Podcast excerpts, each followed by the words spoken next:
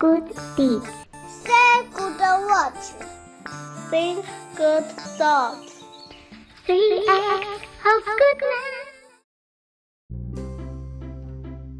Welcome to Three Acts of Goodness Stories. Today we're going to tell a story taken from the 100 Parables. Let's begin our story. The title for today's story is Alex and the Thief. One day, Alex and Andy took a walk in the country. They were delighted by the beautiful scenery along the way, and before they knew it, they had come to a forest. As they entered the woods, a man suddenly jumped out from the tall grass. Give me all your valuables, he said with an angry growl. Andy quickly ran into the bushes and hid. But Alex was not so lucky. The thief caught him and demanded that he give him his expensive wool jacket. Alex couldn't bear to lose his lovely jacket, so he said to the thief, This jacket is worth one gold coin. If you let me keep it, I will give you a gold coin. Where is this coin?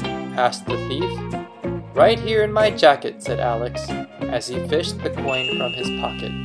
This is real gold, he assured the thief. If you don't believe me, you can ask my friend the goldsmith. He is hiding in the bushes over there. When the thief heard this, he snatched the coin in Alex's hand and went to find Andy in the bushes. Poor Andy. The thief stole everything he had and ran happily away. The two friends could only sit and think sadly about the things they had lost. I thought the thief would return my jacket, cried Alex. You've just lost a jacket, said Andy. All of my valuables are gone. And so the two returned home, poorer, but perhaps a little wiser too. So, what did we learn from this story? People are often like this. While cultivating the way and noble qualities, they are robbed by worries that destroy all they have achieved.